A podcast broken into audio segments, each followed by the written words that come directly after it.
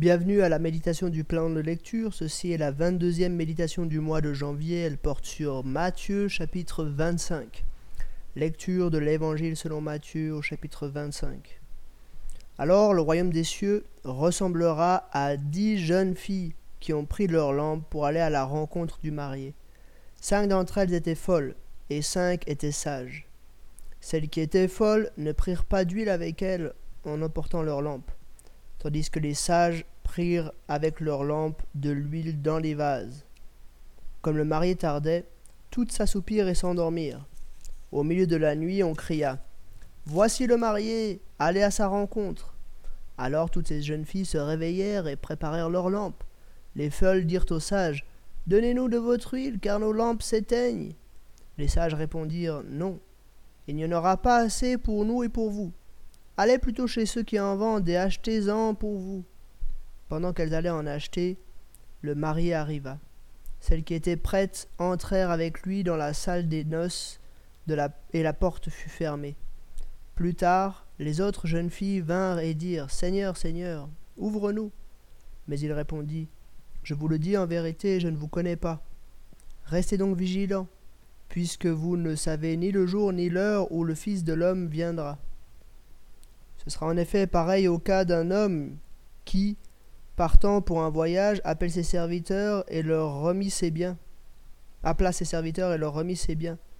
Il donna cinq sacs d'argent à l'un, deux à l'autre et un au troisième, à chacun selon sa capacité, puis il partit aussitôt. Celui qui avait reçu les cinq sacs d'argent s'en alla travailler avec eux et gagna cinq autres sacs d'argent. De même, celui qui avait reçu les deux sacs d'argent en gagna deux autres. Celui qui n'en avait reçu qu'un alla creuser un trou dans la terre et cacha l'argent de son maître. Longtemps après, le maître de ses serviteurs revint et leur fit rendre des comptes. Celui qui avait reçu les cinq sacs d'argent s'approcha, en apporta cinq autres et dit Seigneur, tu m'as remis cinq sacs d'argent, en voici cinq autres que j'ai gagnés. Son maître lui dit C'est bien, bon et fidèle serviteur, tu as été fidèle en peu de choses, je te confierai beaucoup. Viens partager la joie de ton maître. Celui qui avait reçu les deux sacs d'argent s'approcha aussi et dit Seigneur, tu m'as remis deux sacs d'argent, et voici et en voici deux en voici deux autres que j'ai gagnés. Son maître lui dit C'est bien, bon et fidèle serviteur, tu as été fidèle en peu de choses, je te confierai beaucoup, viens partager la joie de ton maître. Celui qui n'avait reçu qu'un sac d'argent s'approcha ensuite et dit Seigneur, je savais que tu es un homme dur, tu moissonnes où tu n'as pas semé, tu récoltes où tu n'as pas planté. J'ai eu peur et je suis allé cacher ton sac d'argent dans la terre. Le voici, prends ce qui est à toi. Son maître lui répondit Serviteur mauvais et paresseux, tu savais que je moissonne où je n'ai pas semé et que je récolte où je n'ai pas planté. Il te fallait donc remettre mon argent au banquier, et à mon retour j'aurais retiré ce qui est à moi avec un intérêt. Prenez-lui donc le sac d'argent et donnez-le à celui qui a les dix sacs d'argent. En effet, on donnera à celui qui a, il sera dans l'abondance, mais à celui qui n'a pas, on enlèvera même ce qu'il a. Quant au serviteur inutile, jetez-le dans les ténèbres extérieures. C'est là qu'il y aura des pleurs et des grincements de dents. Lorsque le Fils de l'homme viendra dans sa gloire avec tous les saints anges, il s'assiera sur son trône de gloire. Toutes les nations seront rassemblées devant lui, il séparera les uns, des autres, comme le berger sépare les brebis des boucs. Il mettra les brebis à sa droite et les boucs à sa gauche. Alors le roi dira à ceux qui seront à sa droite, Venez, vous qui êtes bénis de par mon Père, prenez possession du royaume qui vous a été préparé dès la création du monde. En effet, j'ai eu faim et vous m'avez donné à manger. J'ai eu soif et vous m'avez donné à boire.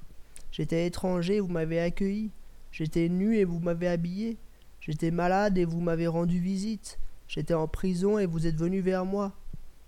Les justes lui répondront Seigneur, quand avons-nous vu affamé et t'avons-nous donné à manger, ou assoiffé et t'avons-nous donné à boire? Quand avons-nous vu étranger et t'avons-nous accueilli, ou nu et t'avons-nous habillé? Quand avons-nous vu malade ou en prison et sommes-nous allés vers toi? Et le roi leur répondra je vous le dis en vérité, toutes les fois que vous avez fait cela à l'un de ces plus petits de mes frères, c'est à moi que vous l'avez fait. Ensuite, il dira à ceux qui seront à sa gauche, Éloignez-vous de moi, maudit, allez dans le feu éternel qui a été préparé pour le diable et pour ses anges. En effet, j'ai eu faim et vous ne m'avez pas donné à manger, j'ai eu soif et vous ne m'avez pas donné à boire, j'étais étranger et vous ne m'avez pas accueilli, j'étais nu et vous ne m'avez pas habillé, j'étais malade et en prison et vous ne m'avez pas rendu visite. Ils répondront aussi, Seigneur, comme t'avons-nous vu assoiffé, euh, affamé ou assoiffé, ou étranger, ou nu, ou malade, ou en prison, et ne t'avons-nous pas servi? Et il leur répondra, je vous le dis en vérité, toutes les fois que vous n'avez pas fait cela à un l'un de ses plus petits, c'est à moi que vous ne l'avez pas fait. Et ils iront à la, à la peine éternelle, tandis que les justes iront à la vie éternelle. Jusqu'ici, la lecture de ce chapitre 25 de Matthieu. Je vais faire trois remarques sur ce chapitre. Euh, tout d'abord, c'est pas une remarque, mais, je, dis un mot sur la structure. Donc, il y a trois paraboles dans ce chapitre. C'est le deuxième chapitre de ce qu'on appelle le discours sur le mont des Oliviers. C'est le dernier grand discours de Jésus dans l'évangile de Matthieu. Et, euh, voilà, déjà le chapitre 25, 24, c'était le cas, et maintenant aussi au chapitre 25. Euh, c'est un chapitre qui parle spécialement de, de, du retour de Jésus et de qu'est-ce que les disciples doivent vivre en attendant le retour de Jésus. C'est assez logique que Matthieu ait écrit ce, ce discours à cet endroit-là parce que juste après, il va y avoir la passion, la résurrection euh, et l'ascension. Donc maintenant, je fais ces trois remarques, une sur chacune des trois paraboles. La première parabole, c'est cette parabole avec les, dix jeunes filles euh, et, euh, et, les cinq prévoyantes, entre guillemets, puis les cinq non prévoyantes, les folles et les sages.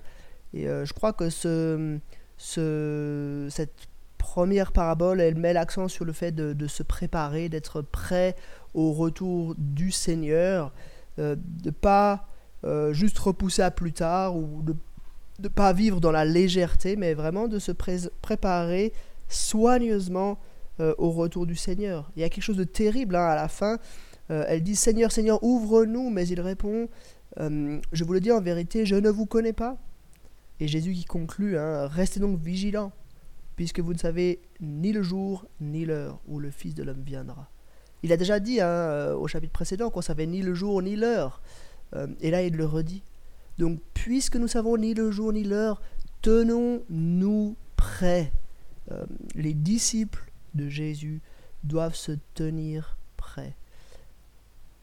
On ne sait pas quand il reviendra, et je crois qu'il ne faut pas qu'on cherche de manière démesurée à savoir ça. C'est pas ça euh, qu'on doit faire parce que justement, on ne peut pas savoir formellement quand cela arrivera. Mais Jésus va aller vers un peu plus de précision. Et ça, c'est la deuxième remarque. Donc, sur la deuxième parabole, cette histoire avec les, trois serviteurs et puis chacun qui reçoit des, biens à faire fructifier en attendant le retour du maître. Euh, ils reçoivent des biens, vous avez vu, hein, en fonction de leur capacité. Et le premier reçoit beaucoup, le deuxième euh, moins, et puis le troisième encore moins. Les deux premiers font fructifier ce qu'ils ont reçu, et le troisième l'enterre et puis euh, rend simplement ce que le Seigneur lui avait donné. Donc, si la première parabole, elle, mettait l'accent sur le fait de se tenir prêt, la deuxième parabole, elle, précise un peu les choses en disant se tenir prêt, c'est en fait faire fructifier ce que Jésus nous a donné. Euh, aller, enfin, pas se contenter de, ce qu'il nous a donné, mais aller plus loin, euh, le, faire grandir. Et puis, euh, troisième remarque, dans la troisième parabole, Jésus va encore un cran plus loin. Euh, ce qu'il dit, c'est qu'il faut... Euh, c'est quoi en fait faire fructifier? C'est ça, c'est de, prendre soin, et puis il y a cette liste hein, de ceux qui, sont, qui ont faim, soif, qui sont nus, qui sont malades, qui sont en prison. C'est de prendre soin des autres. C'est ça que Jésus entend par là. Il il, attend de ses disciples qu'ils se tiennent prêts à son retour, c'est-à-dire qu'ils fassent fructifier ce que Jésus leur a donné, c'est-à-dire, troisièmement, qu'ils prennent soin des autres. Et on peut se poser la question, parce que Jésus termine hein, euh, en disant euh, Ils iront dans la peine éternelle, tandis que les justes iront dans la vie éternelle. Mais est-ce que Jésus est en train de prêcher un salut par les œuvres? Est-ce qu'on doit prendre soin des autres pour être sauvé Est-ce que c'est ça euh, que Jésus dit ici? Je crois qu'il faut prendre en considération l'ensemble euh, de ce que la Bible enseigne à ce sujet. ce que la Bible et surtout le Nouveau Testament enseigne, c'est un salut gratuit par la foi seule, mais ce salut gratuit doit engendrer des œuvres, on doit faire fructifier ce salut euh, en, prenant soin des autres. C'est, je pense, de, cela vraiment que Jésus parle ici. On doit prendre soin des autres puisque Jésus a pris soin de nous. On doit faire preuve de grâce envers les autres puisque Jésus a, a, a fait preuve de grâce envers nous. C'est en fait une conséquence logique du salut. C'est pas un salut par les œuvres, mais c'est un salut par grâce qui engendre des œuvres. Voilà de quoi il est question euh, dans ce chapitre, je pense. Donc, soyons prêts, tenons-nous prêts. Comment? En faisant fructifier le salut que Jésus nous a donné. Comment? En prenant soin des autres et en particulier en prenant soin des autres au niveau euh, de, leur, de leur vie éternelle, c'est-à-dire en prêchant et en expliquant l'évangile aux autres. Voilà trois remarques sur Matthieu chapitre 25 et je vous dis à demain pour un nouvel épisode.